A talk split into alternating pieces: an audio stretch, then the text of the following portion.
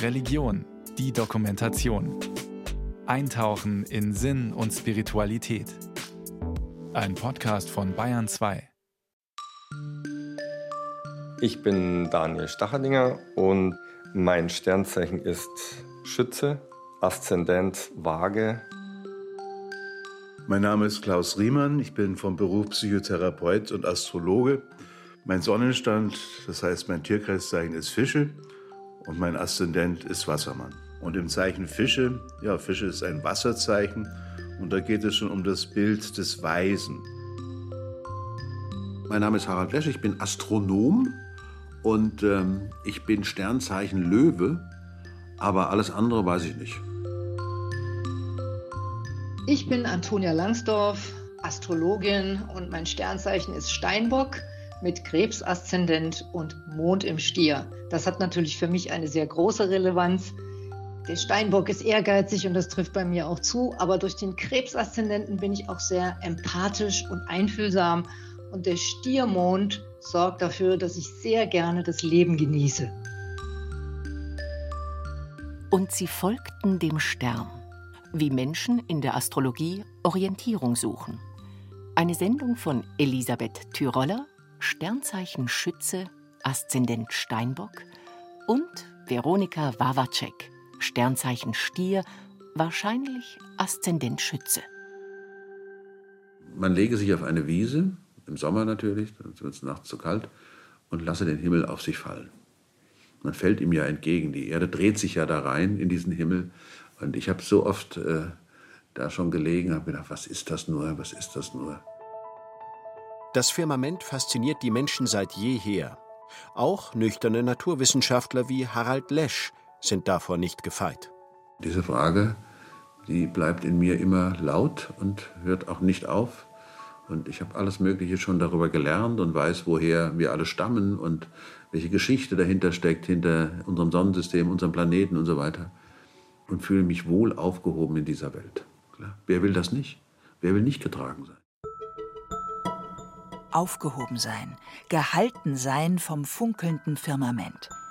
Vielleicht erklärt die menschliche Sehnsucht nach Halt und Orientierung, warum die Betrachtung des Sternenhimmels seit jeher Teil der Kulturgeschichte der Menschheit war. Und damit die Idee, dass die Götter im Himmel, die Planeten oder Sterne, das Leben auf der Erde in der Hand halten. Eben eine höhere Macht, die einen trägt. Wie oben, so unten. Das war der Leitsatz der babylonischen Himmelsforscher, die am Himmel Orientierung für das Leben auf der Erde suchten. Damals, im 5. Jahrhundert vor Christus, war es üblich, das Weltgeschehen über die Sterne zu erklären. Also die Idee, dass Zeichen am Himmel Auswirkungen auf das Leben auf der Erde haben. Es war eine Himmelsforschung, die übrigens bis weit in die Neuzeit hinein nicht unterschied zwischen der Astrologie, also der Sterndeutung, und der Astronomie, der naturwissenschaftlichen Himmelsvermessung. Sogar bekannte Astronomen wie Johannes Kepler verdienten noch im 16. Jahrhundert Geld mit astrologischen Zukunftsprognosen, also mit dem, was heute gern als Spielerei abgetan wird. Es kommt auf die Situation drauf an.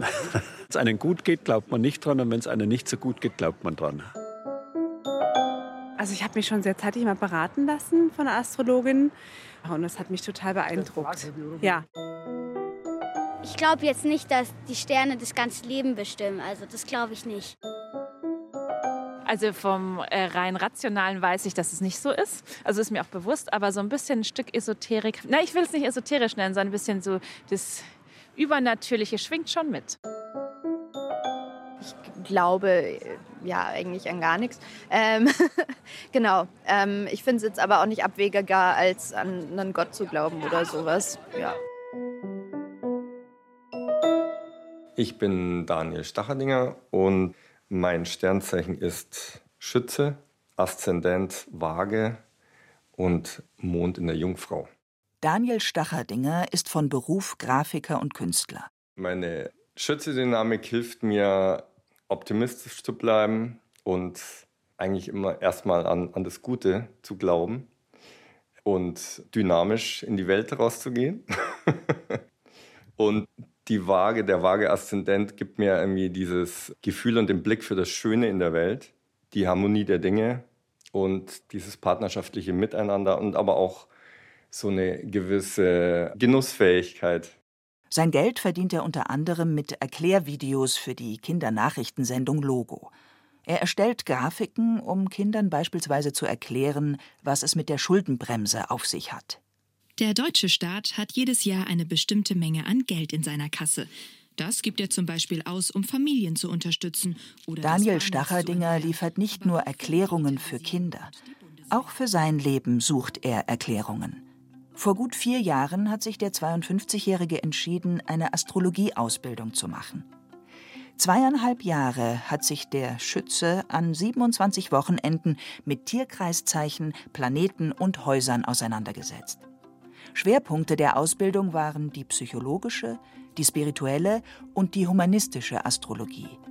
5000 Euro hat er für seine Ausbildung gezahlt. Staatlich anerkannt ist diese Ausbildung aber natürlich nicht. Daniel hat sie auch eher aus Eigeninteresse gemacht.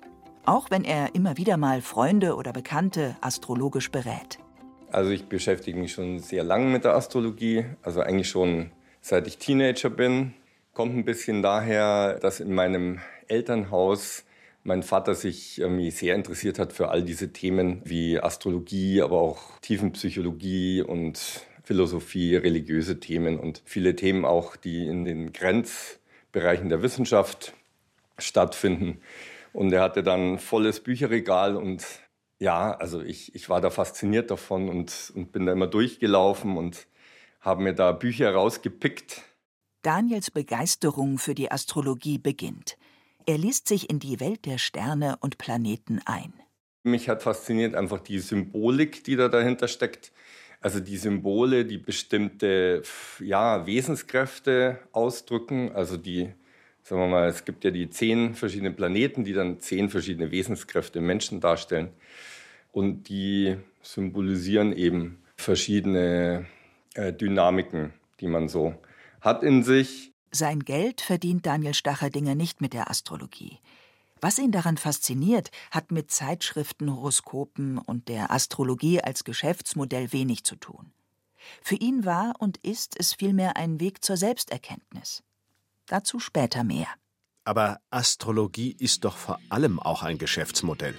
Schau mal zu Antonia Langsdorff, Sternzeichen Steinbock, Aszendent Krebs, Mond im Stier. Herzlich willkommen bei Antonias Sterne, eurem Astrologiekanal und Podcast zu den Tendenzen im November 2023. Jahrelang hat die ehemalige Moderatorin beim Fernsehsender RTL die Tageshoroskope erstellt. Inzwischen ist sie als Astrologin hauptsächlich auf ihren eigenen Kanälen unterwegs. Es rechnet sich. Die Konstellationen gehen echt unter die Haut. Und was da alles los ist, das wollen wir uns gleich anschauen. Wenn ihr wollt, könnt ihr jetzt schon zu eurem Sternzeichen springen, um zu schauen, wie sich das für euch auswirkt. Aber dann verpasst ihr das Gewinnspiel, das Rabattgeschenk und meine neuesten tollen astrologischen Fantasy-Bilder. Ich bin auf beiden Gebieten aktiv. Ich habe ja meinen YouTube-Channel und meinen Instagram-Account und dort präsentiere ich die Astrologie für eine größere Gruppe von Followern, die sich schon sehr dafür interessieren, aber doch nicht vom Fach sind. Und da darf ich auch nicht zu kompliziert werden. Antonia Langsdorff versteht die Astrologie als, Zitat, Erfahrungswissenschaft.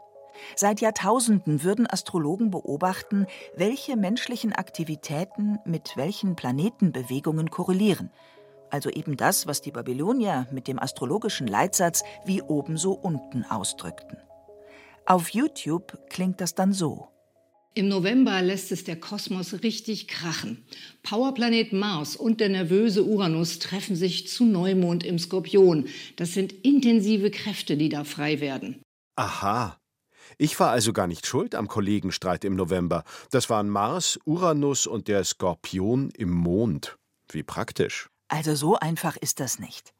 Im Interview betont Antonia Langsdorff, das heißt aber nicht, dass wir behaupten, die Planeten wirken irgendwie physisch auf uns. Wie gesagt, das ist eher so, als, als würde man jetzt denken, die Zeiger der Uhr hätten eine physische Wirkung darauf, dass die Zeit vergeht. Aber das behauptet man ja auch nicht. Die Zeit wird angezeigt und so wird eben auch unser Erleben oder unsere Aktivitäten durch Planeten angezeigt. Für Antonia Langsdorff, Sternzeichen Steinbock, Aszendent Krebs, Mond im Stier, ist Astrologie eine Art Navi, ein Kompass, der Menschen Orientierung geben kann. Und sie verdient eben damit ihr Geld. 25.000 Menschen folgen ihrem Instagram-Account Antonias Sterne. Ihre Monatshoroskope auf YouTube werden zehntausendfach geklickt. Auf Anfrage erstellt sie persönliche Horoskope. Rund 45 Euro kostet ein individuelles Geburtshoroskop. Eine Premium-Beratung mit einem persönlichen Gespräch schlägt mit 275 Euro zu Buche. Eine Partnerschafts- oder Familienberatung kostet 425 Euro. Astrologie scheint zu boomen. Zumindest deuten das Hunderte von Kanälen auf Instagram und die zahlreichen Podcasts an.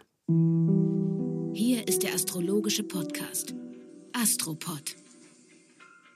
Das ist die 170. Folge vom Astropod. 170 ist eine ganz schön amtliche Zahl und wir freuen uns natürlich sehr, dass ihr so treu dabei bleibt uns folgt und auch, dass die Zuhörerinnenzahl stetig wächst. Auch die Mitgliederzahlen beim Deutschen Astrologenverband sind in den vergangenen Jahren gestiegen. Und es würden sich vor allem jüngere Menschen zwischen 20 und 30 Jahren für Astrologie interessieren. Von einem Boom will man dort aber nicht sprechen. Schon immer sei das Interesse an der Astrologie in Wellen gekommen, so der Verband auf BR-Anfrage. Wenn es den Menschen nicht so gut gehe, würden sie sich auf die Suche nach Antworten machen und diese eben auch in der Astrologie finden. Klingt doch logisch. Wenn es mir nicht gut geht, suche ich auch nach Ursachen. Warum soll ich die nicht in den Sternen, in meinem Horoskop finden? Vor allem dann, wenn das die Möglichkeit bietet, ein bisschen in die Zukunft zu schauen und herauszufinden, wann dieser negative oder unerfreuliche Zustand vielleicht endet. Wer will das nicht? Wer schaut nicht gerne in eine rosigere Zukunft? Widder und Widder-Aszendenten stehen 2024 häufig im Mittelpunkt. Wünsche können für den Widder in Erfüllung gehen, sei es ein Kinderwunsch, endlich den Seelenpartner zu finden oder eine Hochzeit. Eine persönliche Jahresvorschau kostet bei Antonia Langsdorff knapp 40 Euro. Für diese Sendung hat sie für jedes Sternzeichen gratis eine erstellt. Beruflich haben Widder viele Möglichkeiten, vielleicht sogar einen Jobwechsel, der sie näher an ihre wahre Berufung bringt. Finanziell sieht es, vor allem in der ersten Jahreshälfte, positiv aus, aber Vorsicht vor unüberlegten Risiken. Für Wassermann-Geborene und Wassermann-Aszendenten stehen Veränderungen im häuslichen Umfeld an, zum Beispiel durch Familienzuwachs, einen Umzug oder eine Renovierung. Ab Ende Mai erwartet sie eine günstige Phase, die finanzielle, berufliche und persönliche Fortschritte bringt, besonders in Bereichen wie Kommunikation, neue Technologien und künstliche Intelligenz. Krebse und Krebsaszendenten können sich auf ein harmonisches Jahr mit stabilen Finanzen, guten Beziehungen und Erfolg im Job freuen. Singles haben vor allem im ersten halben Jahr viele romantische Chancen. Ehrgeizige Ziele zu erreichen, kann allerdings harte Entscheidungen erfordern. Doch sie haben ein gutes Gespür dafür, das Richtige zu tun. Ab Juni verstärkt Glücksplanet Jupiter ihre Intuition und fördert ihre Fähigkeit, in spirituellen oder therapeutischen Berufen zu glänzen. Übrigens, Astrologie ist kein geschützter Begriff, sagt die Fernsehastrologin Antonia Langsdorff. Wenn ein verantwortungsloser Astrologe sagt, der Stromausfall kommt, dann melden sich die Leute bei mir und sagen, oh Gott, Antonia, was ist da los und kannst du uns helfen? Und ich habe dann auch ins Horoskop geguckt und habe gesagt, so schlecht sieht es gar nicht aus. Aber ne, also da muss man wahnsinnig aufpassen. Und die Astrologie hat also dadurch eine enorme Macht und hat sich aber gleichzeitig nicht so entwickelt, dass sie sich gegen die unglaubwürdige Auslegung abgrenzt. Aber was ist denn glaubwürdige Astrologie und was unglaubwürdige? Neptun, Mars oder Merkur werden mir wohl kaum einen Stromausfall anzeigen, aber doch genauso wenig, dass der Strom nicht ausfällt. Warte doch mal. Für Antonia Langsdorff geht es hier eher um die Frage der Verantwortung. Sie führt das am Beispiel von Partnerschaftshoroskopen aus. Inzwischen hat sich herumgesprochen, dass es nicht nur das Sternzeichen ist, das darüber entscheidet, ob zwei zueinander finden, sondern dass man das Gesamthoroskop mit sämtlichen Planetenhäusern und natürlich ganz wichtig dem Aszendenten berücksichtigen muss. Aber dennoch steckt auch schon im Sternzeichen viel Wahrheit und bestimmte Kombinationen sind einfach erfolgreicher als andere. Antonia Langsdorff hat auf YouTube eine ganze Serie dazu gemacht, wo sie alle Sternzeichenkonstellationen durchdekliniert zu einer Kombi, die ein bisschen schwierig ist. Ähm, Stier und Wassermann. Wir hatten ja schon das andere Quadrat, Stier und Löwe. Das funktioniert aber besser. Aus irgendeinem Grund funktioniert das besser. Beim Stier und Wassermann äh, habe ich mehrere Geschichten, kenne ich aus, aus nächster Nähe, wo das äußerst schwierig war. Aha. Stiere sollen also die Hände von Wassermännern lassen und sich stattdessen einen Krebs suchen? Das ist mir zu simpel. Ich würde eher sagen, dies ist eine Beziehung, die relativ viel Arbeit erfordert. Und dies ist eine Beziehung, wo es einfach easier läuft und runterläuft. Aber man kann sich auch in einer Easy-Beziehung auseinanderleben. Und manche Leute haben eine Arbeitsliebesbeziehung, wo sie ihr Leben lang dran arbeiten und auch zusammenbleiben. Also das würde ich mir nicht erdreisten zu sagen, äh, das wird nichts. Das mache ich sowieso nie. Antonia Langsdorff sagt, sie wisse um die Macht der sogenannten Self-Fulfilling Prophecy, also der sich selbst erfüllenden Prophezeiung. Auch deshalb würde sie nie Negatives vorhersagen. Mit dem Vorhersagen an sich hat sie aber kein Problem.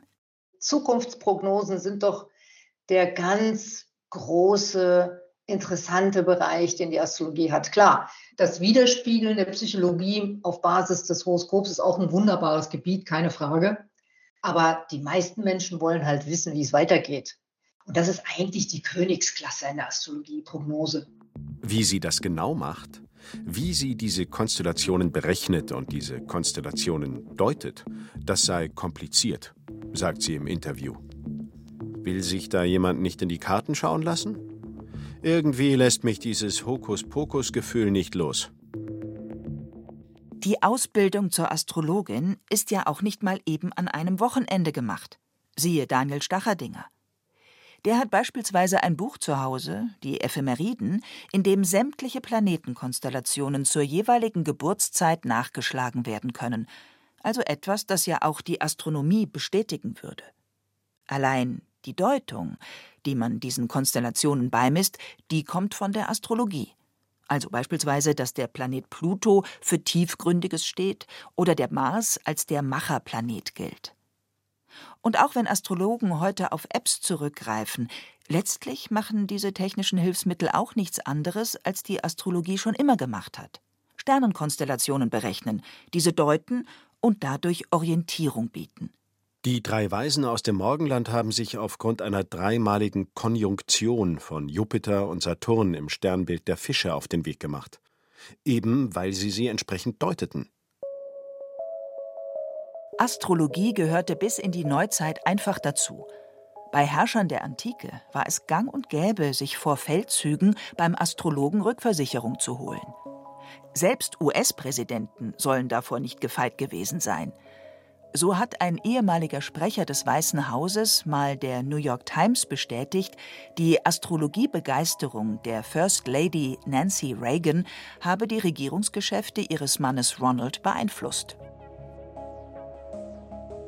Und sogar der astrologiekritische Martin Luther soll sein Geburtsdatum mit der Hilfe seines Freundes und Astrologen Philipp Melanchthon gefälscht haben, um ein für einen Reformator besser passendes Horoskop zu bekommen. So jedenfalls hat es der Religionswissenschaftler Kocko von Stuckrad einmal dem Schweizer Fernsehen erzählt. Aber nur weil irgendwelche Planetenkonstellationen irgendwas am Himmel zeigen, ist das doch kein Beweis, dass mein Leben hier auf der Erde dann so oder so verläuft. Darum geht es ja offenbar auch nicht. Antonia Langsdorff vergleicht den Blick in die Sterne eher mit einer Wettervorhersage. Da kommt vielleicht eine Regenfront auf dich zu. Du bist jetzt aber selbst verantwortlich, deine Gartenmöbel reinzuräumen oder einen Schirm mitzunehmen. Fische und Fische-Aszendenten sind auf Erfolgskurs und können neue Verantwortung übernehmen. Geduld und Ausdauer sind Schlüssel zum Erfolg. Allgemeiner geht's ja kaum. Mag sein.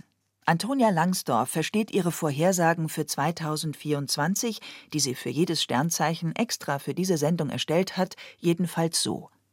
Wie der Fisch zu seinem Erfolg kommt, ist ihm selbst überlassen. Aber Geduld und Ausdauer sind dabei vielleicht hilfreich.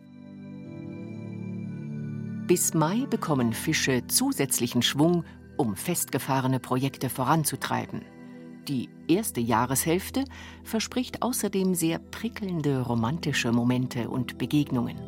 Ab Juni rückt das Familienleben in den Fokus, wobei klare Kommunikation entscheidend ist, um Missverständnisse zu vermeiden. Ab November beginnt eine Phase der spirituellen Entwicklung und tieferen Selbstreflexion. Für Wagen und Waage-Aszendenten geht ihre persönliche Entwicklung oft einher mit Begegnungen und Partnerschaften. Singles können sogar ihrem Seelenpartner begegnen. Beruflich gibt es viel zu regeln und scheint doch nicht recht voranzugehen. Doch ab Juni beginnt eine vielversprechende Phase für berufliche Erfolge und die Verwirklichung von Herzensprojekten. Schützen und Schütze-Aszendenten erleben ein Jahr mit viel Verantwortung im familiären und persönlichen Bereich. In der zweiten Jahreshälfte, wenn Wohltäter Jupiter neue Wege eröffnet, können Sie mit interessanten beruflichen Möglichkeiten und belebenden sozialen Kontakten rechnen.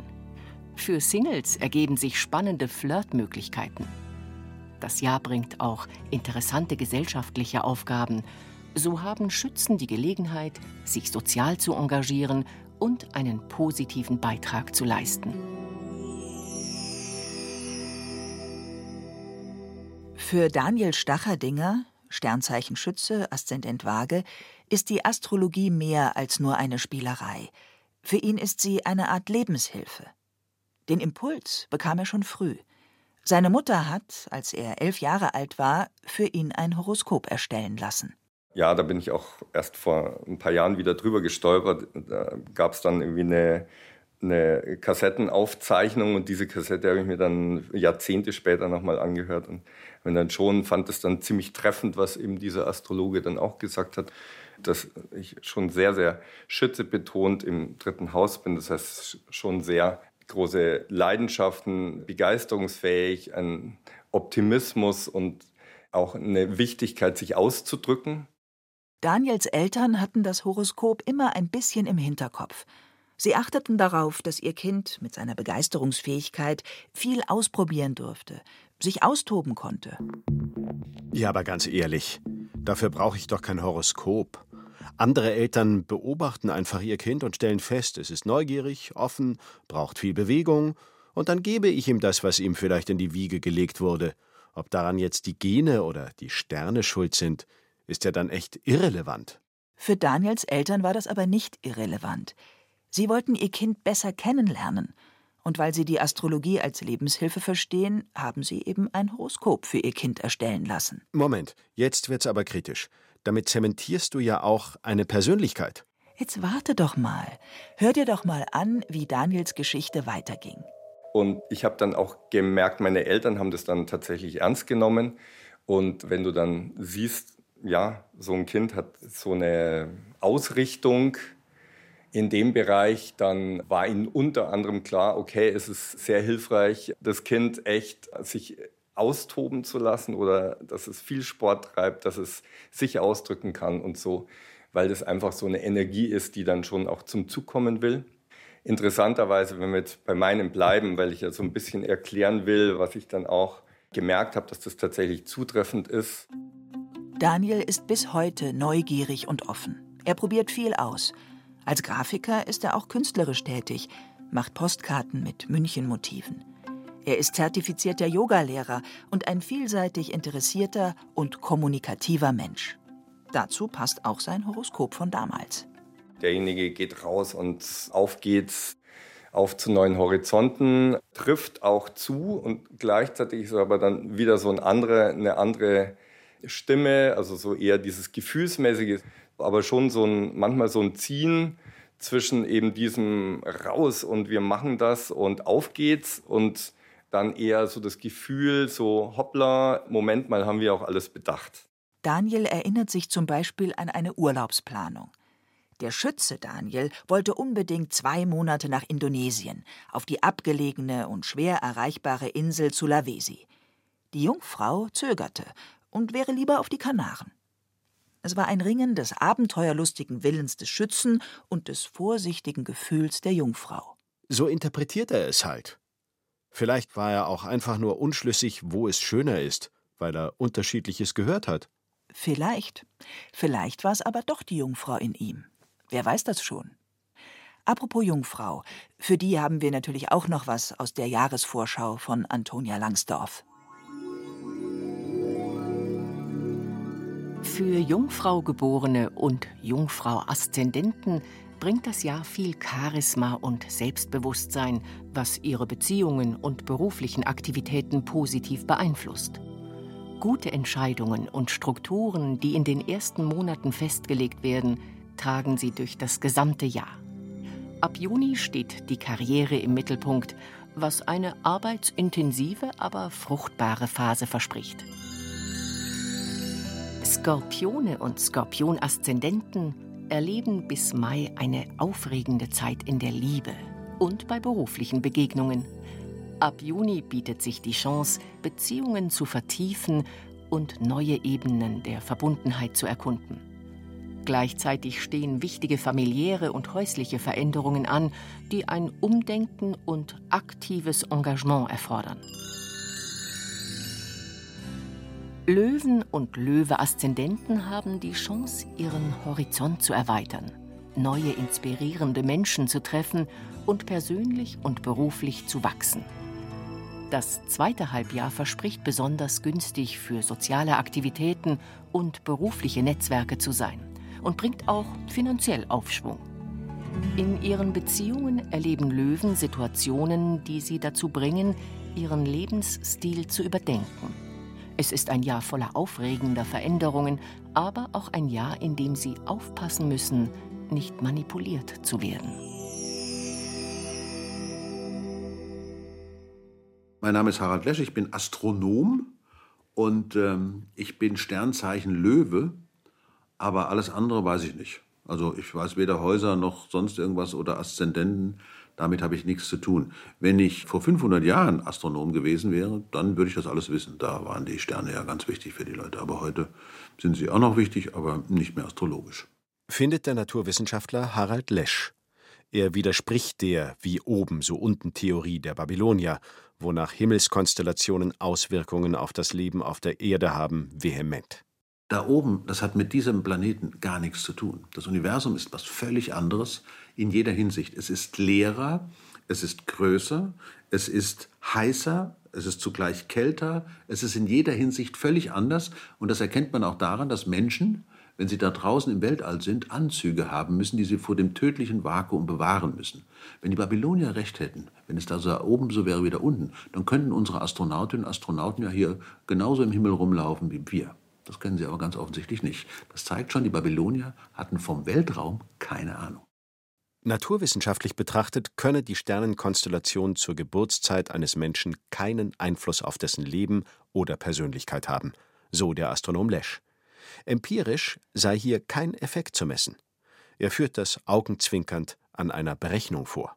Also es gibt ja diese nette Rechnung, dass das Gewicht der Hebamme im Moment der Geburt einen größeren Schwerkrafteffekt hat als alle Sterne der Milchstraße zusammen. Da die Sterne so weit weg sind, wenn etwas sehr weit weg ist, hat es so gut wie keine Wirkung mehr. Ganz einfach. Und so kann man sich dann den Spaß erlauben. Man hat eine Hebamme, sagen wir mal, mit 75 Kilo in einem Abstand von zwei Meter vom Kinde. Die hat einen viel, viel größeren Schwerkrafteinfluss als sämtliche Sterne der Milchstraße zusammen. Die Kraft zwischen zwei Massen ist umgekehrt proportional zum Quadrat des Abstandes. Moment mal. Astrologie mag ja kompliziert sein. Das Hebammenbeispiel ist aber für jemanden ohne Grundstudium in Mathematik oder Physik auch nicht mal so eben nachzuvollziehen. Kurz gesagt geht's bei dem Hebammenbeispiel darum, je weiter etwas weg ist, desto weniger Einfluss.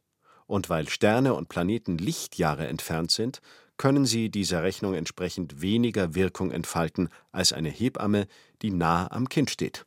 Gut. Hier geht es um das, was messbar ist, was sich in Formeln und Berechnungen packen lässt. Aber es gibt doch auch Dinge, die auf uns wirken, unabhängig davon, ob wir sie messen, wiegen oder berechnen können. Das bestreitet nicht mal Harald Lesch. Es ist nicht umsonst so, dass natürlich Worte auf uns Wirkung haben. Wenn ich zu Ihnen sage, Sie sehen aber schlecht aus, dann das hat, das hat Wirkung. Das ist das, das, ist das Schlimmste, was man jemandem sagt. Sag mal, geht's dir nicht gut? Siehst aber schlecht aus. Der, der Person ging es bis dahin prima. Aber alleine die Einschätzung des Gegenübers ist schon, weil wir sind soziale Wesen. Das heißt, jedes Gespräch, jeder Inhalt macht was mit uns, sät Zweifel oder bestätigt uns in dem, was wir vorher schon wussten oder meinten zu wissen, überzeugt sind. Das heißt, natürlich ist so ein Gespräch zwischen einer Astrologin oder einem Astrologen und äh, den Klienten, macht das was mit denen, das ist keine Frage. Die gehen ja auch dahin mit dem Erwartungswert. Das heißt, die sind psychologisch sozusagen angeregt, jetzt mal zu hören, ist das was. Und da gibt es für mich völlig zweifelsfrei, dass solche Gespräche Wirkung haben. Und je ernster und seriöser sie geführt werden und je ruhiger und je tiefer die Stimme ist und je, je besser der Tee ist oder was weiß ich, umso intensiver kann dann auch die Nachwirkung sein davon. Harald Lesch weiß, wovon er spricht. Für die Sendung Terra X hat ihn das ZDF zu einer Astrologin geschickt. Ja, astrologisch gesehen ist Harald Lesch ein Löwe, ist eine Person, ein Mensch mit Sternzeichen Löwe, Sonne in Löwe, ist jemand, der ähm, begeisterungsfähig ist, der mitreißend ist, der zu tun hat mit Selbstverwirklichung, Selbstbewusstsein. Hier bin ich, das kann ich. Also hier findet sich ähm, ja, um es mal ein bisschen breit gefächerter zu sagen, der Universalgelehrte. Ja. Es war großartig. Es war ein super Horoskop. Ich habe ja bis heute keine Ahnung, ob die Dame wirklich wusste, mit wem sie da spricht. Aber es war halt lustig, weil sie hat dann auch mein Horoskop noch ein bisschen, eben die Angabe meiner, meiner Geburtszeit hat sie ein bisschen korrigiert. Und dann sagt sie, also wenn sie ein bisschen, äh, meine Mutter war zu dem Zeitpunkt leider schon verstorben, sonst hätte ich sie noch mal genau fragen können. Aber wenn sie ein bisschen später geboren wären, dann wären sie ein solcher Hans im Glück. Allerdings, abgesehen davon, dass Harald Lesch seine genaue Geburtszeit nicht kennt und die Astrologin deshalb seinen Aszendenten nicht korrekt berechnen konnte, gibt es dennoch ein paar Faktoren, die, so schön dieses Horoskop auch klingen mag, naturwissenschaftlich dagegen sprechen, dass das Sternbild Löwe, unter dem der Astronom geboren wurde, valide Aussagen über sein Leben und seine Persönlichkeit machen kann. Eigentlich müssten ja 13 Sternbilder am Himmel sein weil ja seitdem, seitdem diese Babylonier diese Astrologie erfunden haben, hat sich die Achse der Erde ja gedreht und dadurch ist ein weiteres Sternbild, ich weiß gar nicht, wie es heißt, in diesen Kreis reingekommen. Astronomisch gesehen ist der von der Astrologin als Löwe identifizierte Universalgelehrte also vielleicht eher unter dem Sternbild Jungfrau oder Krebs geboren. Ja, aber oft stimmt das Horoskop nach den ursprünglichen Tierkreiszeichen doch ziemlich genau. Ich meine, Harald Lesch ist doch ein Universalgelehrter unserer Zeit. Naja, Horoskope sind ja auch in der Regel so allgemein gehalten, dass sie auf viele Leute passen oder sich jeder das Passende heraussuchen kann. Barnum-Effekt nennt sich das in der Psychologie. Benannt nach dem Zirkusgründer und Selfmade-Man Phineas Taylor Barnum. Sein Konzept: A little something for everybody. Für jeden Geschmack sollte etwas dabei sein.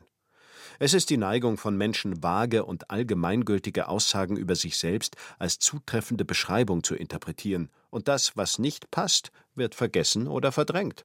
Na gut, aber es gab doch auch eine Studie, wonach manche Sternzeichenkonstellationen unter Ehepaaren statistisch häufiger auftreten als andere. Der industriellen Erbe und Dokumentarfilmer Gunther Sachs hat mal ein ganzes Buch geschrieben über derartige Zusammenhänge. Dazu sagte Naturwissenschaftler Lesch: In der Tat mag es solche Korrelationen geben, die aber möglicherweise völlig sinnfrei sind. Denn eine Korrelation zeigt lediglich einen Zusammenhang, aber keine Kausalität. Also eine solche statistische Häufung erklärt nicht die Ursache. Schätzen sich Stiere, Zwillinge, Krebse und Löwen deshalb für glücklicher, weil sie als Stier, Zwilling, Krebs oder Löwe geboren wurden? Oder einfach, weil sie in ihren ersten Lebensmonaten auf der Erde mehr Tageslicht bekommen haben?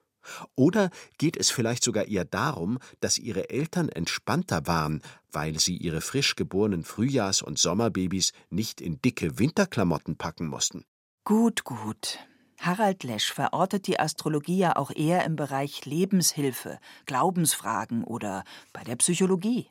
Existenzielle Fragen, also Grenzfragen, wer bin ich, was soll ich tun und so weiter, da haben Menschen schon immer alles Mögliche in Anspruch genommen, um irgendwie Hilfe zu, zu bekommen. Also die einen haben dann in irgendwelchen Tieren gelesen, Prophezeiungen, andere haben eben am Himmel versucht, die entsprechenden äh, Zeichen zu bekommen. Aber es ging halt immer darum, dass offenbar die Welt mit uns in irgendeiner Form spricht. Um eben Orientierung fürs eigene Leben zu finden. Wie im Himmel, so auf Erden. Und da liegt es natürlich nahe, dass die drei Weisen aus dem Morgenland eine besondere Himmelskonstellation als Fingerzeig verstanden, dass da etwas im Gange ist, dass sie dieses besondere Phänomen als richtungsweisend verstanden. Und übrigens, von wegen richtungsweisend, Antonia Langsdorff hat natürlich auch noch für die verbliebenen Sternzeichen eine Jahresvorschau erstellt. Stiere und Stieraszendenten haben noch bis Ende Mai eine super Phase, die ihre Vitalität und ihren Optimismus steigert und Chancen für finanziellen und beruflichen Erfolg mit sich bringt. Sie sollten sich jedoch auf unerwartete Veränderungen einstellen, vor allem im beruflichen Bereich. Die zweite Jahreshälfte verspricht finanzielle Vorteile. In ihrer Karriere sind Mut und Anpassungsfähigkeit gefragt.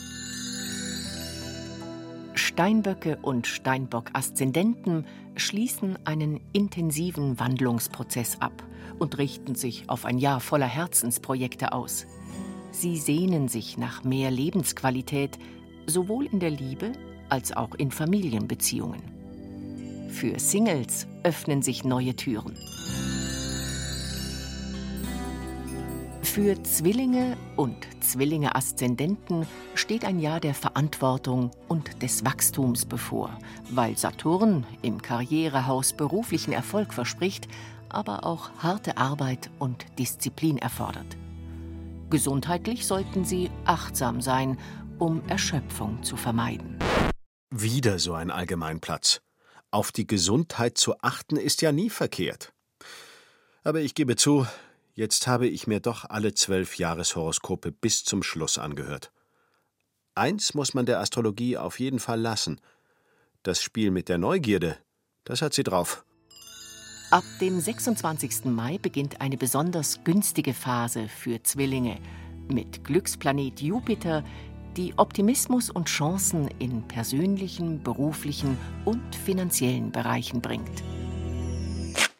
Also ich mache keine Tageshoroskope, wo du sagst, irgendwie da passiert das und das um die und die Uhrzeit oder so. Finde ich auch schwierig. Gut, aber es ist meine Ansicht. Teilzeitastrologe Daniel Stacherdinger sagt, er habe sich selbst mal eine Weile beobachtet. Die Chance, dass sein Tageshoroskop gestimmt hat, hätte bei 50 Prozent gelegen. Denn ein persönliches Horoskop sei von so vielen verschiedenen Aspekten abhängig, da gibt es nicht nur das Sternzeichen und den Aszendenten, sondern auch die sogenannten Häuser, die jeweils für einen Lebensbereich stehen, etwa für das berufliche oder für den Beziehungsbereich. Und da sei dann wieder die Frage, welche Planeten hier dominieren, und davon abhängig würde der jeweilige Mensch wieder mit bestimmten Situationen sehr individuell umgehen. Man hat verschiedene Arten von, von Berechnungen. Wir im Grunde fassen alle Berechnungstechniken zusammen und kommen dann zu so einer Art äh, Quintessenz. Das ist dann relativ offen, aber oft ist es vielleicht auch ganz gut, dass es so offen ist. Klar, weil ansonsten müssten ja Zwillingsgeschwister, egal ob ein- oder zweieich, das exakt gleiche Leben führen. Allein weil sie die gleiche Geburtszeit und den gleichen Geburtsort haben. Und außerdem wäre dann ja der Lebensweg eines Menschen schon vorgegeben. Also kein Spielraum mehr, dass ein Mensch sich selbst entwickeln kann. Ich sehe die Astrologie auch nicht äh, deterministisch, sondern eher im Gegenteil, dass sie eher eine Chance zu mehr Freiheit gibt, weil man sich eben besser kennenlernt und im Rahmen seiner, ja, seiner Anlagen, also die besser ausschöpfen kann. Ja, was man sonst vielleicht einfach nicht sehen würde. Also das finde ich die große Chance, die man durch die Astrologie erhält, dass man da Möglichkeiten drin sieht, die man vielleicht noch gar nicht so wahrgenommen hat und wo man aber dann merkt, stimmt eigentlich, das ist genau mein Ding oder das passt zu mir. Also mein Sternzeichen ist Zwilling, dass er einfach zwei Seiten hat. Ich glaube, das passt auch bei mir eigentlich ganz gut, weil ich einerseits ein bisschen schüchtern bin, aber andererseits auch sehr selbstbewusst. Also da, wo ich Parallelen finde bei Menschen mit gleichem Sternzeichen, denke mal, ja, das ist doch zum Beispiel typisch Stier oder so. Ne? Aber ich ertappe mich auch dabei, dass man dann voreingenommen wird und dass das neutrale Zugehen auf einen Menschen dadurch in jedem Fall reduziert wird. Vieles trifft schon zu. Also so ein Widder hat schon so seine Eigenarten oder so eine Jungfrau. Finde ich, habe ich jetzt oft im Leben erfahren müssen, dass das tatsächlich so ist, ja. Mein Sternzeichen ist Löwe. Der ist halt immer sehr selbstbewusst und äh, möchte an die Eins gehen. Und so bin ich ehrlich gesagt auch, ja. Also Sternzeichen passt schon. Ich glaube da schon dran, ja.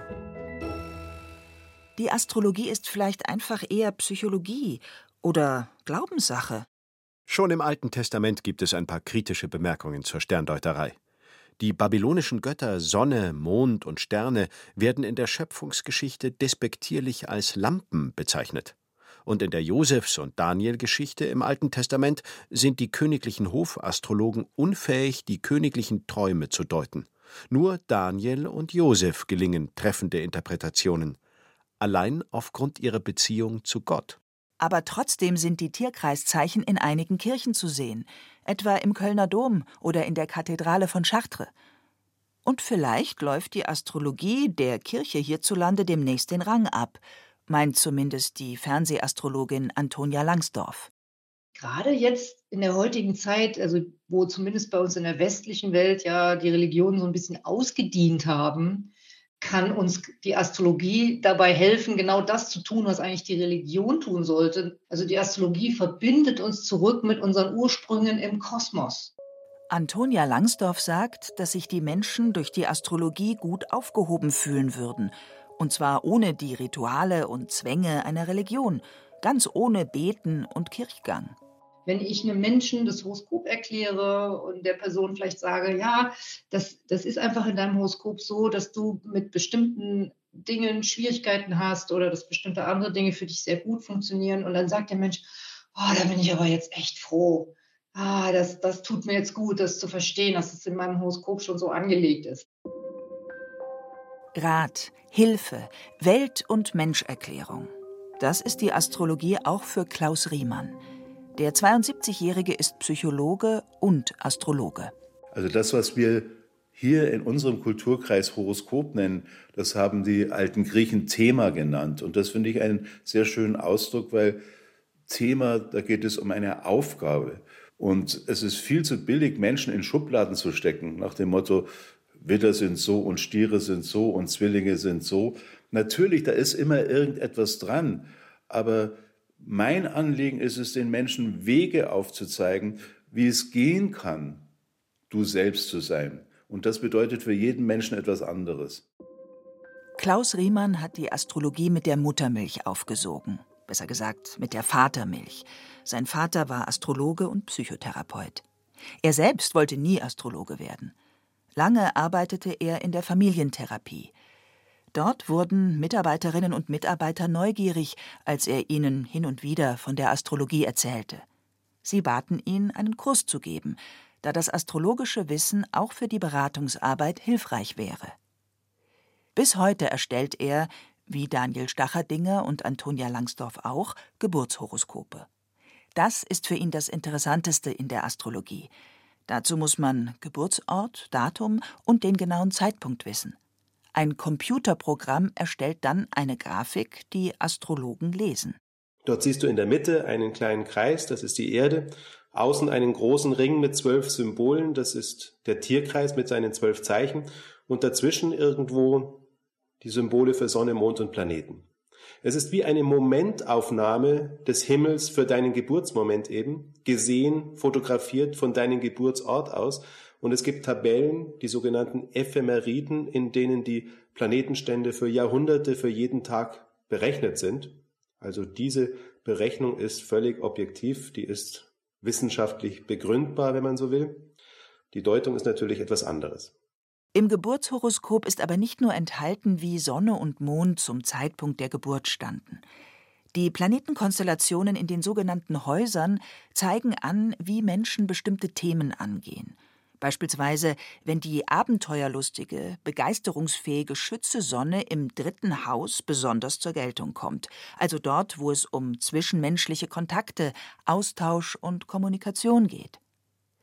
Das aber ist natürlich nicht bei jedem Menschen gleichermaßen der Fall. Vielmehr geht es um Ausprägungen, die die jeweilige Persönlichkeit ausmachen. Horoskop heißt wörtlich übersetzt Blick in die Stunde. Hier ist auch der Begriff der Zeitqualität sehr interessant. Die Stimmung des kosmischen Augenblicks zu dem Zeitpunkt, wenn ein Wesen geboren wird. Moment. Aber da wären wir ja dann wieder beim Thema Zwillingsstudien. Was den Einfluss der Gene angeht, sind die ja recht aufschlussreich. Da lässt sich zeigen, dass eineiige Zwillinge, die ja den gleichen Genpool haben, ähnlicher sind als zweieiige. Und trotzdem sind auch die Eineiigen durch Umwelteinflüsse unterschiedlich geprägt. Würde man das jetzt auf die Astrologie übertragen, wären Zwillingsgeschwister immer komplett gleich, weil sie ja Geburtszeit und Ort teilen und damit auch astrologische Zwillinge sind, also das gleiche Horoskop teilen. Na ja, aber es sagt ja keiner der Astrologen, dass die Sterne dein komplettes Leben vorbestimmen. Klaus Riemann versteht Sternzeichen sogar eher als Mittel, um Charakterzüge zu erforschen. Und hier haben die jeweiligen Zeichen doch erstaunlich archetypische Züge. Warum ist der Krebs das Symboltier für den ersten Sommermonat? Der Krebs ist ein Tier, das unter anderem rückwärts geht und im Krebsmonat, der bei der Sommersonnenwende beginnt, da legt die Sonne den Rückwärtsgang ein, könnte man sagen. Insofern die Verbindung zu diesem Tier, zu diesem Symboltier. Und es hat nichts damit zu tun, dass man nun im Sternbild Krebs einen Krebs sehen kann oder muss. Genauso wenig kann man im Sternbild Waage eine Waage erkennen. Aber die Waage ist ein sehr schönes Symbol für den ersten Herbstmonat, weil bei der Herbsttag- und Nachtgleiche sich die Urgegensätze die Waage halten. Hell, dunkel, Tag, Nacht, helle Jahreshälfte ist vorbei, die dunkle Jahreshälfte steht vor der Tür. Klaus Riemann sagt, die Bedeutung der Tierkreiszeichen verstehe man nicht, wenn man sie mit den Sternbildern oben im Himmel gleichsetzt, sondern wenn man die Rhythmen der Natur verstanden hat. Er sieht die zwölf Tierkreiszeichen als, Zitat, zwölf Gesichter der Existenz, angelehnt an das Naturgeschehen. Um sich in die Widderseele einzufühlen, versetze man sich am besten in die Aufbruchsstimmung des ersten Frühlingsmonats. Ihm selbst habe die Astrologie sehr geholfen, sich in seiner Vielfalt zu sehen und auch zu akzeptieren. Riemann selbst ist Sternzeichen Fische, sein Aszendent Wassermann. Weil ich bin ja in einem Haus, in einem Elternhaus aufgewachsen, da war sehr wenig ähm, Wasserenergie. Also Wasser ist eines der vier Elemente und Krebs, Fisch und Skorpion, das sind die drei Wasserzeichen. Und meine Eltern hatten praktisch nichts in diesem Element. Aber sie wussten auch, dass ich diese Seite sehr, sehr stark habe. Und ich glaube auch, dass sie deswegen meinen Chaos und meine Verträumtheit und all das, was so zur Wasserwelt gehört, dass sie das besser akzeptieren konnten. Astrologie also als Hilfe, um das So-Sein des Gegenübers besser annehmen, verstehen und akzeptieren zu können? Genau, so in etwa. Die psychologische Astrologie sieht das Horoskop als Abbild seelischer Anlagen und versucht mit Hilfe von astrologischen Konstellationen Wege aus behindernden Verhaltensweisen aufzuzeigen. Klaus Riemann hat das übrigens sogar in seiner Tätigkeit als Paartherapeut angewendet. Er erinnert sich an ein Paar, das kurz nach der Hochzeitsreise bei ihm saß und sich trennen wollte. Er war vage betont und sie war Skorpion betont. Und sie hatten einen Urlaub in Ägypten gemacht und da kamen sie von einem Ausflug von einem Marktplatz zurück. Und dann haben sie sich ins Kaffeehaus gesetzt und sich unterhalten über diesen Vormittag. Und er als Waage hat nur geschwärmt, wie schön das war, die freundlichen Gesichter der Menschen überall und das wunderbare Obst und Gemüse, die wunderbaren Düfte. Ich glaube, es war der schönste Vormittag in meinem Leben. Und sie aus Sicht des Skorpions hat gemeint, ähm, darf ich dich mal fragen, auf welcher Veranstaltung du gerade warst? Hast du nicht gesehen, dass das Obst und Gemüse halb verfault war? Diese Händler sind doch alles Mafiosi. Und hast du nicht gesehen, dass überall die Ratten rumgelaufen sind? Na gut. Und? Was will uns das jetzt sagen? Das sind eben zwei verschiedene Sichtweisen. Stimmt. Jeder Mensch hat seine Sichtweise. Das bestreitet die Astrologie ja auch nicht. Aber Rückschlüsse auf das Sternzeichen sind möglich, sagt Klaus Riemann. In unserem Gespräch in der Eheberatung kam das auch wunderbar heraus, also diese verschiedenen Sichtweisen, weil du, wenn du skorpionisch unterwegs bist, dann hast du natürlich eine Affinität zur dunklen Seite des Lebens und da wirst du nicht so schnell dir irgendwas vormachen lassen. Von der Waagesicht her, da bist du der Buddhist, da bist du der alte Dalai Lama, der seine Religion Freundlichkeit nennt. Klaus Riemann will das aber nicht im Sinne einer Negativ-Positiv-Wertung verstanden wissen. Es gebe keine guten oder schlechten Sternzeichen, keine guten oder schlechten Planeten. Bei der Astrologie gehe es nicht um ein erfundenes Wissen, sagt Riemann, sondern um ein vorgefundenes Wissen, das schon da war und immer da sein wird. Dann sind wir endgültig im Bereich der Glaubensfragen. Vielleicht. Aber wäre das so schlimm? Antonia Langsdorff sagt, ich erlebe, dass Menschen sich mit Hilfe der Astrologie an ihre kosmischen Ursprünge zurückgeführt fühlen und dadurch ein gutes Gefühl haben, sich, sich mit dem Kosmos im Einklang zu fühlen. Und das ganz ohne, dass es Regeln gibt, dass man beten muss, äh, dass man sich mit einem Gott auseinandersetzen muss, der sich sowieso nie zeigt. Also dieser ganze Frust, der oft in dem Religiösen drin steckt und die Menschen unbefriedigt zurücklässt, das, das gibt es bei der Astrologie nicht, weil die nicht wertet und weil die keine Bedingungen stellt. Die sagt einfach nur, du bist so, deine Planeten stehen so und dann kannst du dich auf diese Weise vielleicht besser verstehen. Und das tut den Menschen unglaublich gut. Weil sie sich dann verbunden, verstanden und offenbar sogar ein bisschen aufgehoben fühlen. Tja, und wie sagte der Naturwissenschaftler Harald Lesch eingangs? Wer will das nicht? Wer will nicht getragen sein?